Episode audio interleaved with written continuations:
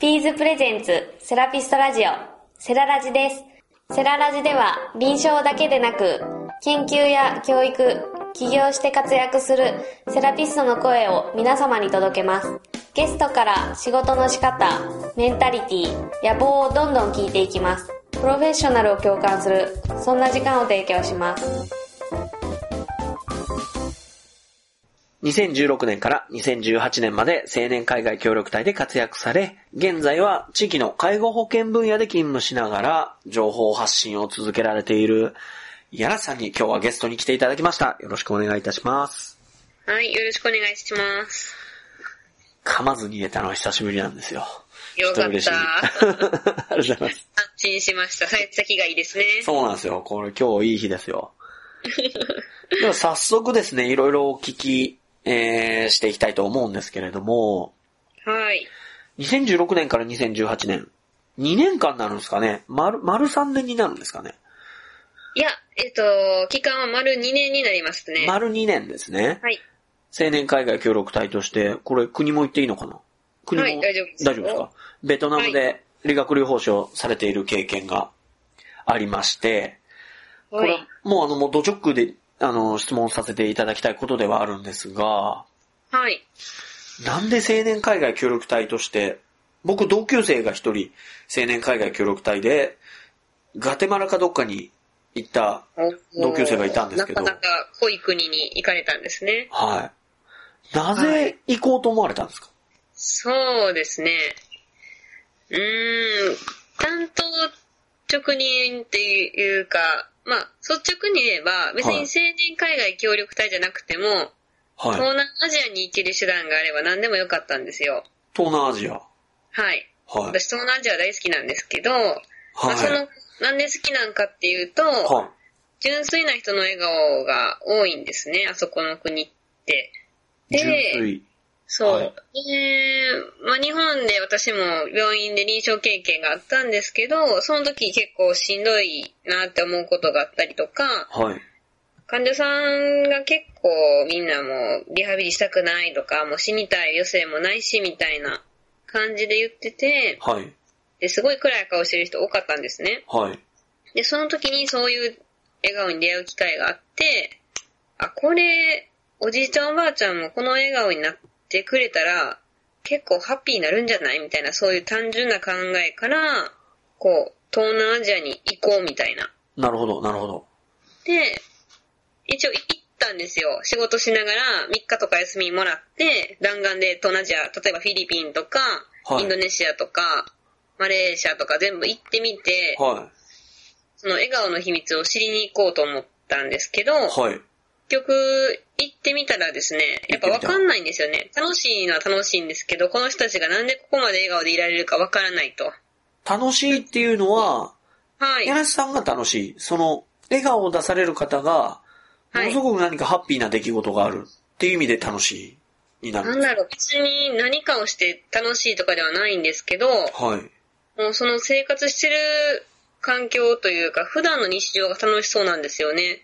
誰も悲壮な顔してないというか。はい。で、そういうのを見たときに、あ、これは実際に住んでみて、彼らと一緒にいないとわからないことなんじゃないかなって思って、はい。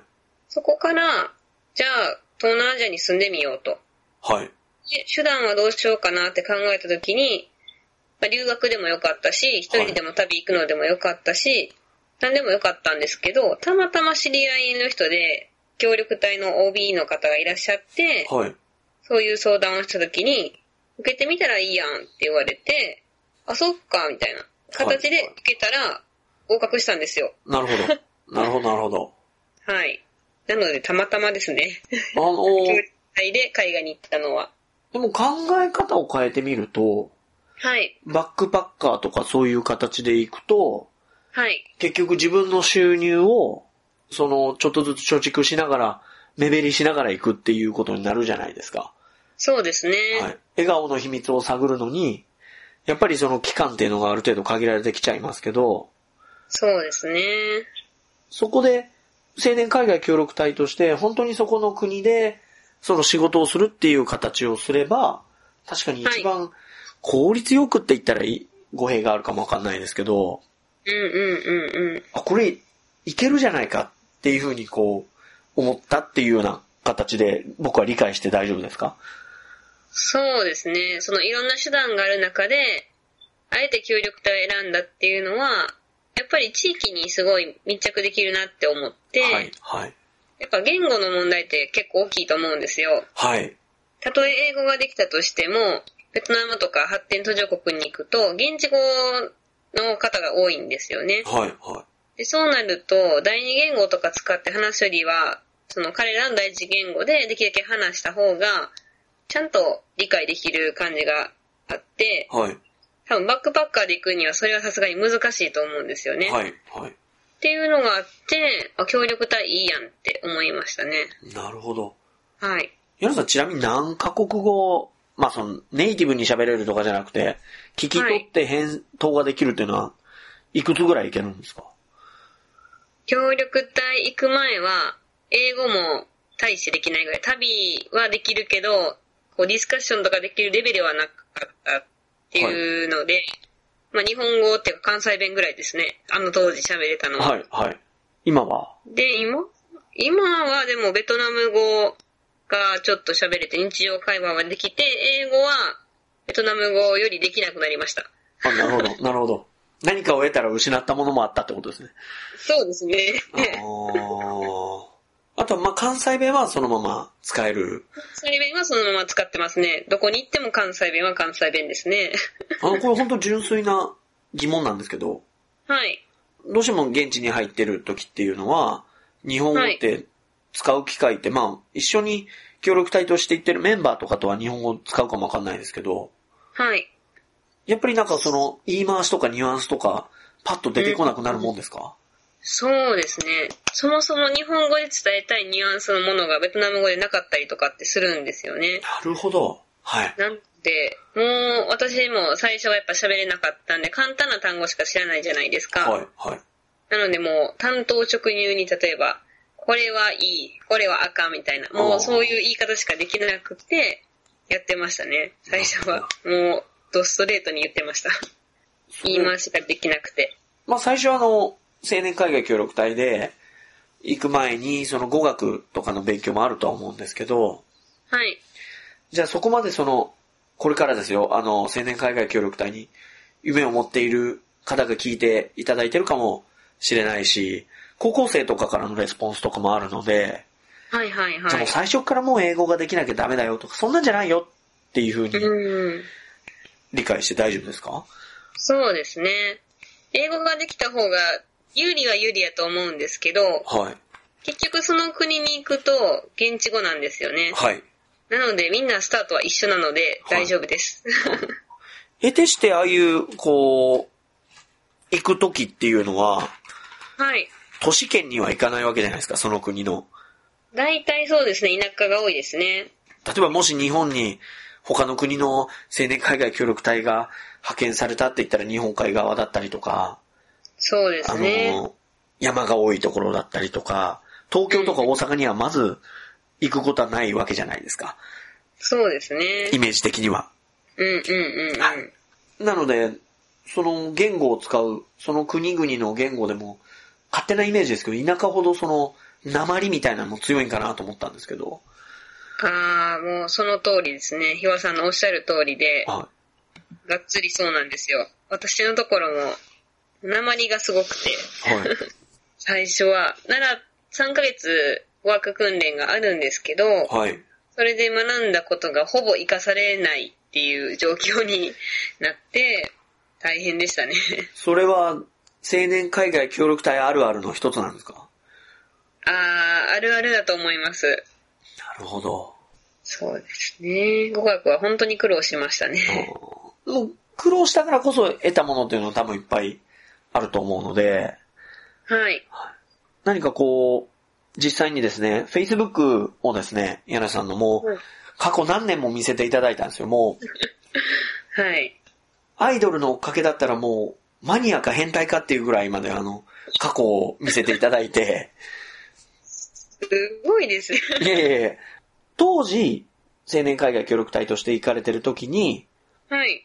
笑顔の理由はい。その当時なりに、こう、咀嚼した文章が何回か見つけたんですね。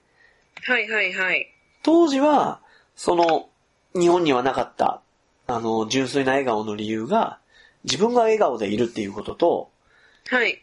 余計なものがないから、うーん。いわゆるシンプルっていう部分で、多分本当に QOL が高いんじゃないかっていうふうに、考察じゃないですけど、されてたんですけど。はい。実際にその青年海外協力隊を、任期を終えられて感じることっていうのは、やっぱりその当時と全く一緒のことですか？そうですね。うーん、大体一緒です。ただプラスして言うなれば、なんて言うんでしょうね。その物がないことで、必然的に人とのコミュニケーションが生まれると思うんですよ。はい。で、その人とのコミュニケーションが生まれる中で自分の居場所っていうのが多分認められるんだと思うんですよ。はい。っていう、そういう自分がいてもいいんだ、こんな自分がいてもいいんだっていうところから、きっと人は自然と笑顔になってるんじゃないかなって。いうところに気づききましたね。なので、コミュニティってすごい大事なんだなって思いました。だ今、ヤナさんのお話を伺ってて、はい。反対に日本はなんでそういう純粋な笑顔がないんだろうなと思った時に、はい。都会は都会で、コミュニティっていうのは本当に自分で一歩踏み出さないと気軽ではないし、うんうんうんうん。田舎だったらなおさら今度は人と人との距離、なんですかね、はいパーソナルスペースを比較的近いところまでぐいぐい来るイメージがあるので、うんうんうんうん。そのちょうど良さっていうバランスがなくなってしまってるのが日本なのかなっていうふうに話を伺ってて感じたんですけど。うーん、そうですね。確かにそうかもしれない。そうやと思います。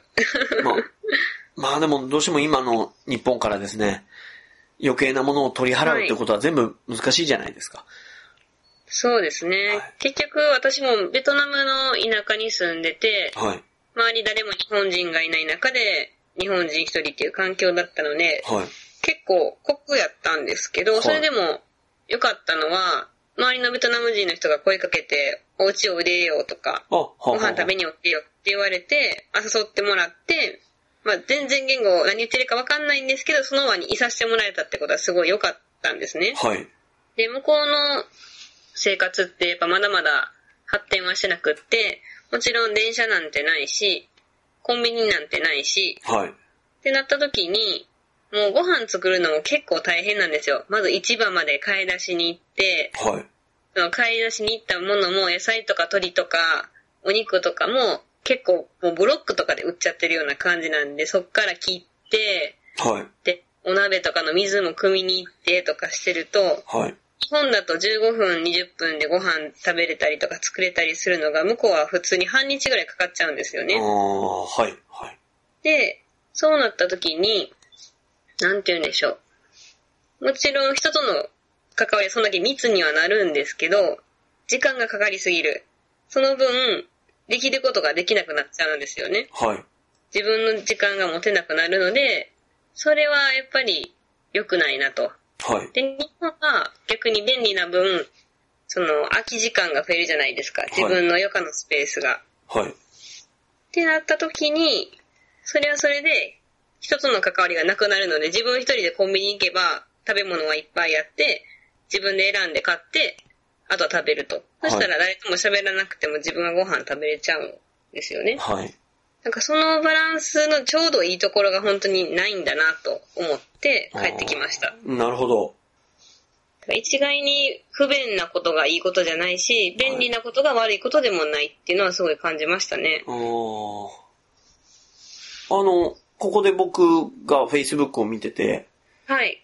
すごく興味があることがあったんですけど、はいはい。実際に青年海外協力隊から帰られてから、はい。大体の方って、うんすぐ就職するイメージなんですよ。あー、そうですね。はい。そこであの、皆さんこれは秘密じゃなければ言いますけど、はい。半年間の充電期間があったわけじゃないですか。そうですね。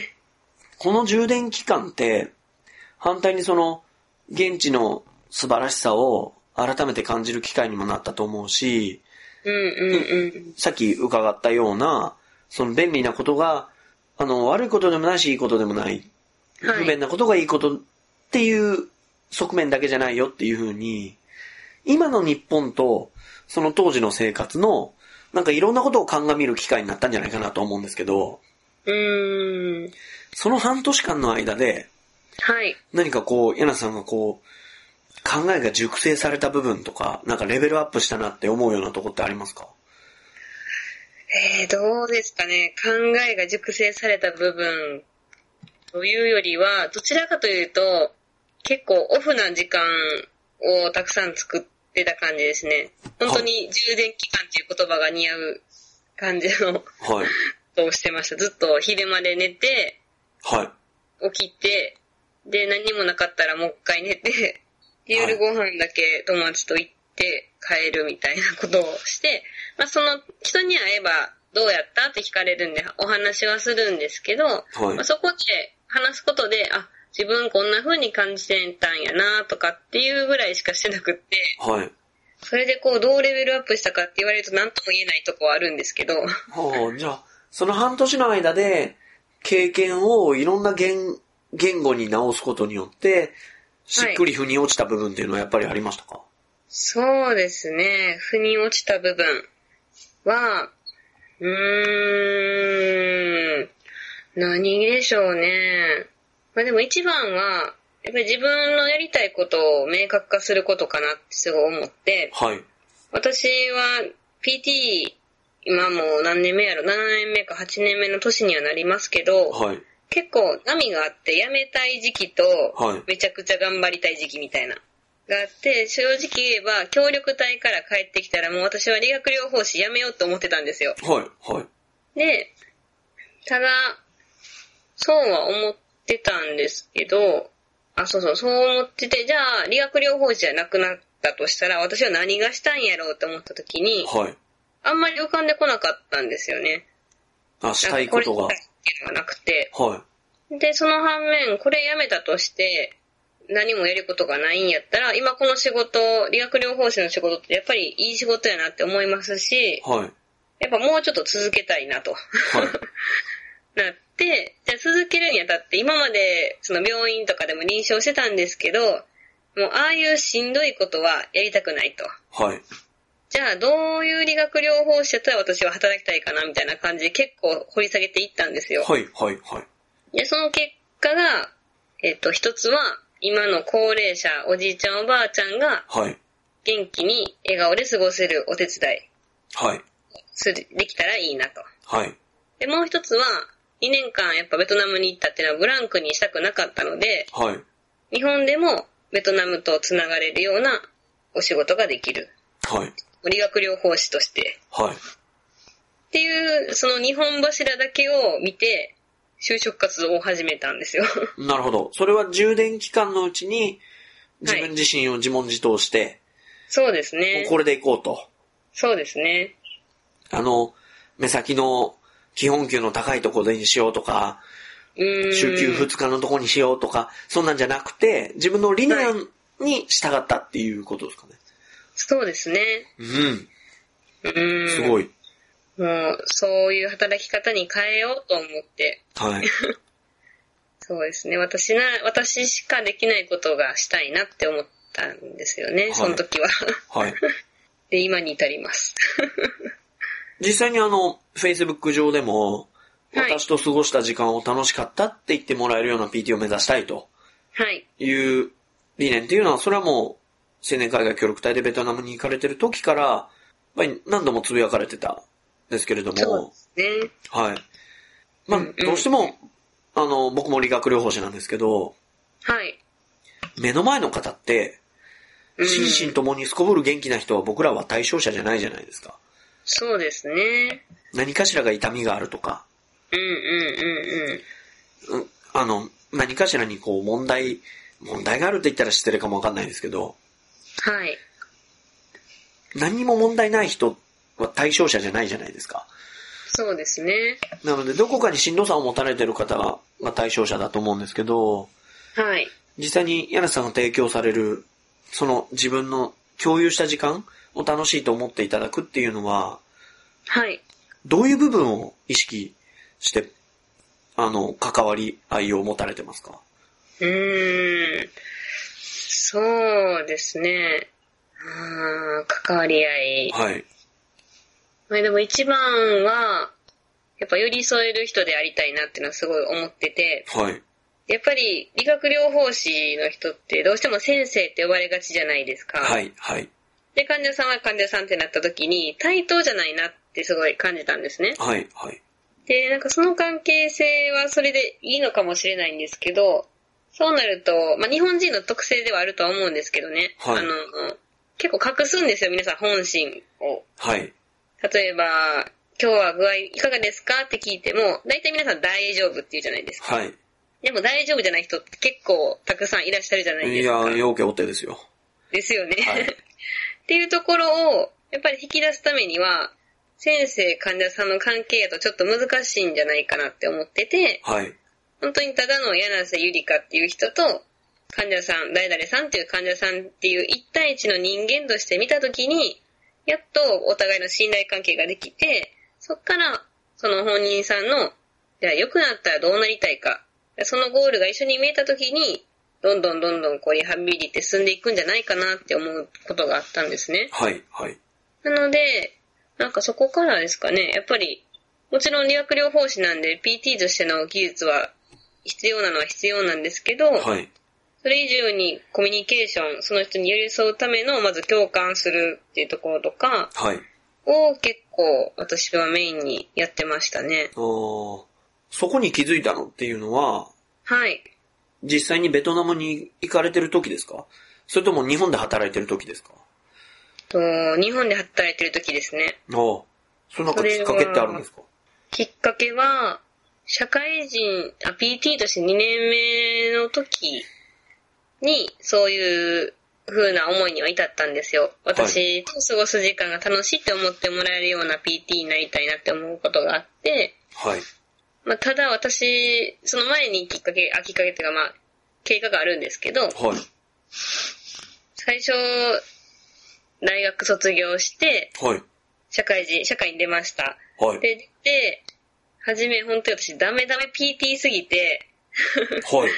患者さんを本当に何も触れなかったんですよ。先輩に言われて、こうこうこうしたらいいよとか、はい。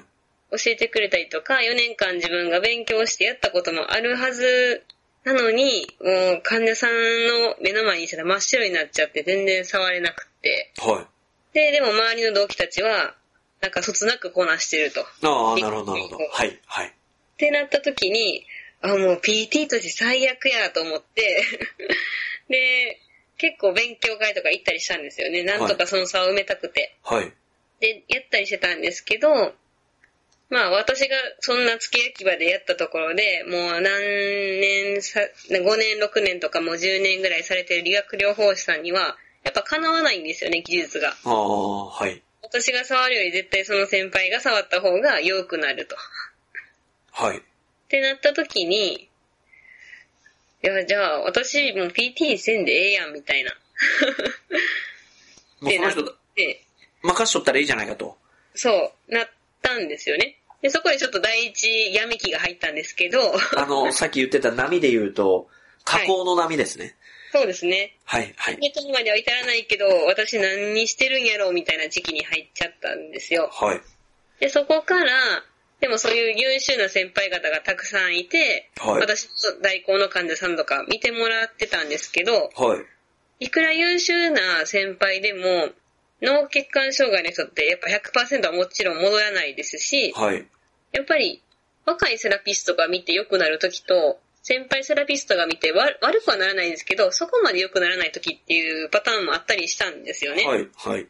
で、その時になんで技術もあって、しっかりしてる先輩やのに、なんか新人 PT が見て良くなるパターンとかあるんやろみたいな。って思った時に、そこの答えが、あ、この人と、あその新人 PT さんと患者さんはしっかり話ができてて、ちゃんとお互いにゴールが見えてて、それに向かって歩んでいってるから、うまくいってるんやと。もちろん技術はなくても、お互いの信頼があるからなんやって思った時に、あ、これや、みたいな。はい私、技術も何もないけど、1年目、2年目で、せめて患者さんの心に寄り添って一緒にゴールに迎えたら、最後は患者さんはハッピーになるやんっていう風に至って、はい。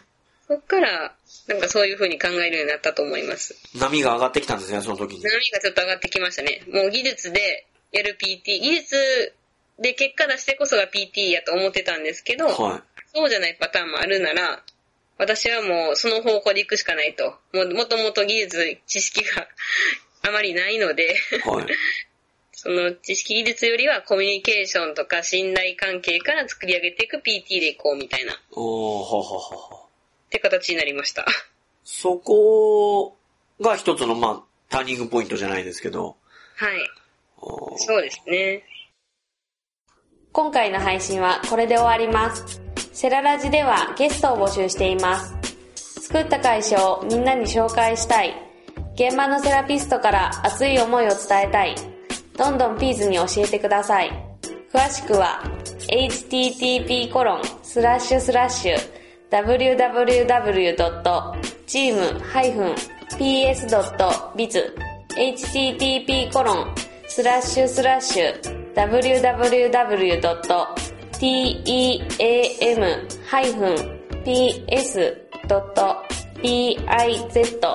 連絡フォームもしくはメールよりご連絡ください。ピーズは皆様のアウトプットを支援します。